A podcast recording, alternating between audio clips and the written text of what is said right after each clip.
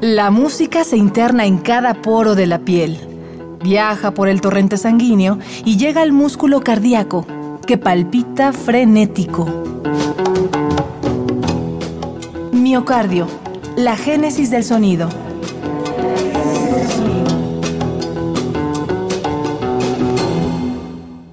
Herencia que cruzó continentes.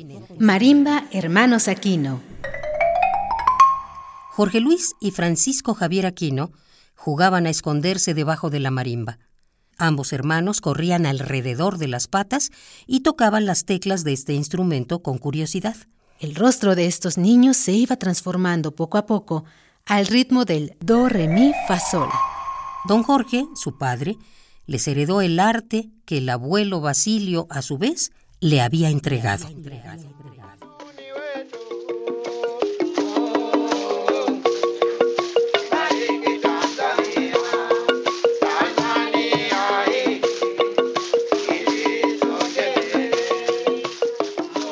Dicen que la marimba es pariente cercano del rongo y la amadinda, por lo que viajó desde África, cruzó el Osumacinta y se estableció en Chiapas. Fue un amor a primer sonido, tanto que fue Chiapas donde la marimba echó raíces. Esto es Miocardio, la génesis del sonido. Bienvenidos.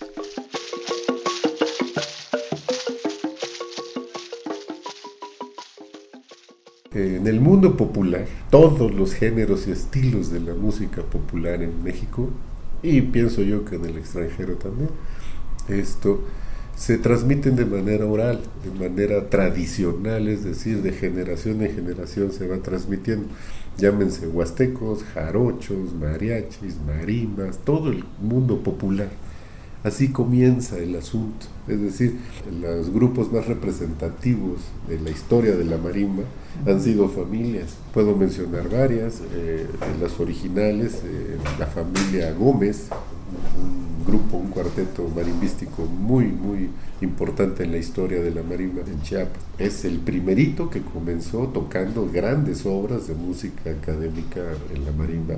Eh, no ha habido otro más que ellos con una calidad enorme. Desafortunadamente en la época que ellos estuvieron no había mecanismos de grabación tal vez. Después los hermanos Domínguez, la lira de San Cristóbal, los hermanos Peñarríos, las hermanas Gutiérrez Niño, mujeres, las hermanas Díaz, familia Díaz, en San Cristóbal, en, en Tonalá, en Tuxtla, en Chiapa de Corzo. Son esto, familias siempre. En Chapa de Corzo está Marimba Hermanos Aquino, ahí somos originarios, y la marimba que ha sido el grupo que fue o sigue teniendo esta, y los más difundidos, que es la marimba Nandayap, y que actualmente también siguen trabajando. Entonces, son familias, y la enseñanza se da de papá a hijo, así de que había un momento en que a mí me decía mi papá, le tocas ahí, y pues yo le tocaba y le pegas así, pues así le pegaba. Y tantito fallaba y pues el regaño, ¿no? Eh, el consiguiente regaño esto, por hacerlo mal. Y así va uno aprendiendo. Como está uno en una etapa, yo le llamo la etapa del perico, del oro, porque pues uno repite tal cual, repite lo que uno está viendo y está oyendo, tal cual. y bueno, pues sin saber qué es lo que uno está haciendo. O sea, no sabe uno música, porque mi papá me dijo que ahí es, ahí es. Y mi papá me dijo, esto es un do mayor, pues ahí es un do mayor.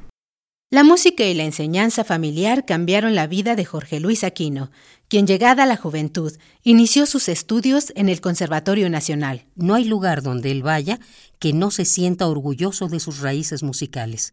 Solo esta pasión le permite continuar con el legado que le heredaron sus antepasados. Jorge, con orgullo, nos cuenta sobre aquel disco, el primero que grabó la marimba Aquino en 1950. Los dos primeros números que Marimba Hermanos Aquino grabó fueron, uno se llamó Evócame, un bolero, y el otro un vals que se llamó, se llama Qué lindo es mi Chiapas. Hay muchos discos de marimba que están por ahí eh, se ven, se escuchan o están circulando inclusive en, las redes o en YouTube, etcétera. con ciertos títulos, por ejemplo, Marimba Ecos del Istmo, Marimba Chiapas, Marimba Maderas que Cantan, Marimba, muchos nombres que en realidad eh, todos esos trabajos los hicimos nosotros, o sea, no podían eh, salir el nombre Marimba Hermanos Aquino porque en aquellos tiempos había una exclusividad con una compañía disquera, el nombre, y no podíamos grabar con el mismo nombre en otros lados. Entonces dije que hay un montón de nombres que hicimos nosotros en ese sentido.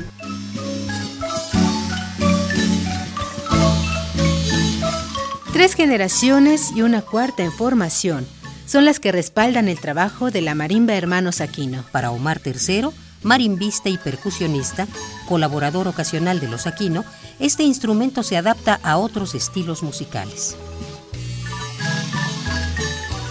En la marimba yo he visto cómo se puede tocar jazz, se puede tocar funk, se puede tocar música académica, se puede tocar rock, ¿no? Pero depende del gusto que le tengas. Y además, si alguien está interesado en eso, cuando toca la marimba ya no puedes dejarla, es como un enamoramiento muy curioso.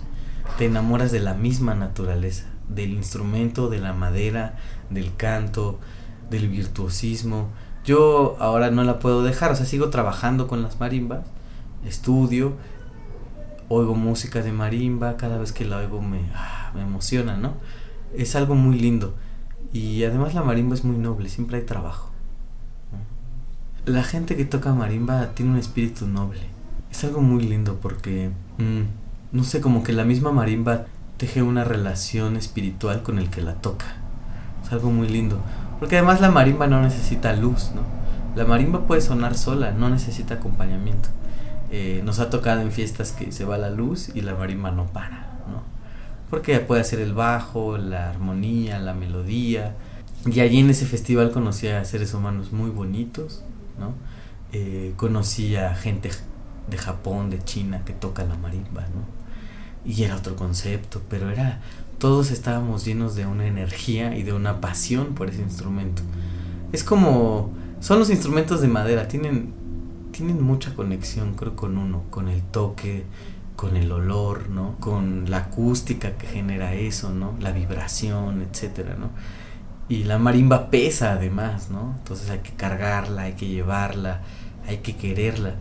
Y conocí a gente muy dedicada, muy noble, pero en la marimba sucede, te lleva, es algo, son experiencias muy lindas, te puede llevar hasta lo más, hasta las clases em, de mucho dinero, ¿no? que contratan marimba y son fiestas de mucho, de gente con mucho dinero, hasta la marimba va al lodo a tocar. Y eso nos tocó una vez, fuimos de lo más caro hasta lo más barrio y fue ver los extremos de la condición social de esta ciudad y yo creo que de este país. Y tocamos lo mismo y llevábamos las mismas canciones. Eh, les tocamos lo mismo a los dos y los dos fueron muy felices no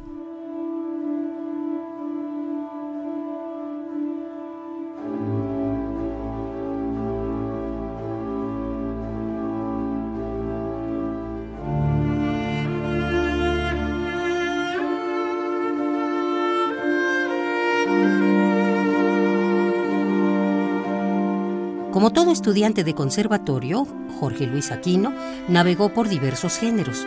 Escuchaba arias de ópera, a Bach, a Mozart.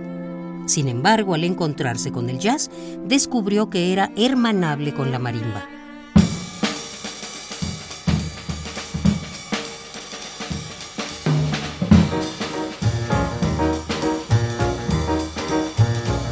Aquino estaba asombrado con el piano de Dave Brubeck, así que llevó parte de su obra a la marimba. Una de las apuestas que los hermanos Aquino ha realizado en las últimas décadas ha sido la mezcla de sonidos y la inclusión de instrumentos como el bajo y la batería, hecho que le ha dado versatilidad a la música que crean.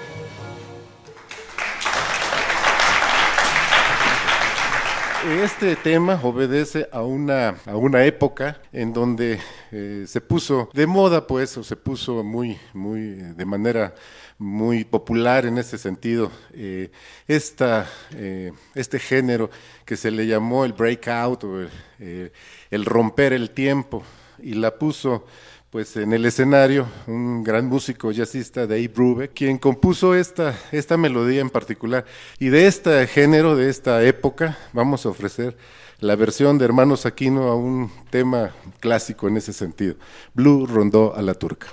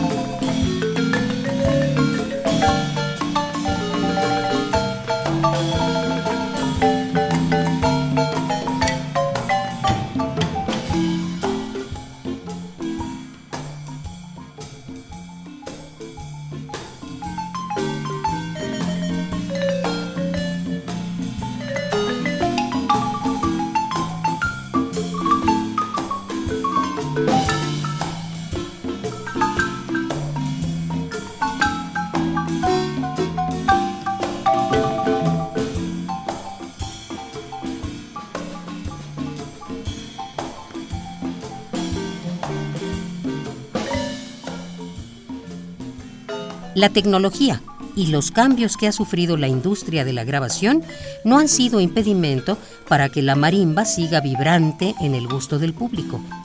En el año 2000, los Aquino le entraron a las nuevas tecnologías e hicieron su primera grabación digital. De esto y más hablaremos en la próxima emisión de Miocardio, la génesis del sonido. Una transfusión sonora de Radio UNAM para tus oídos.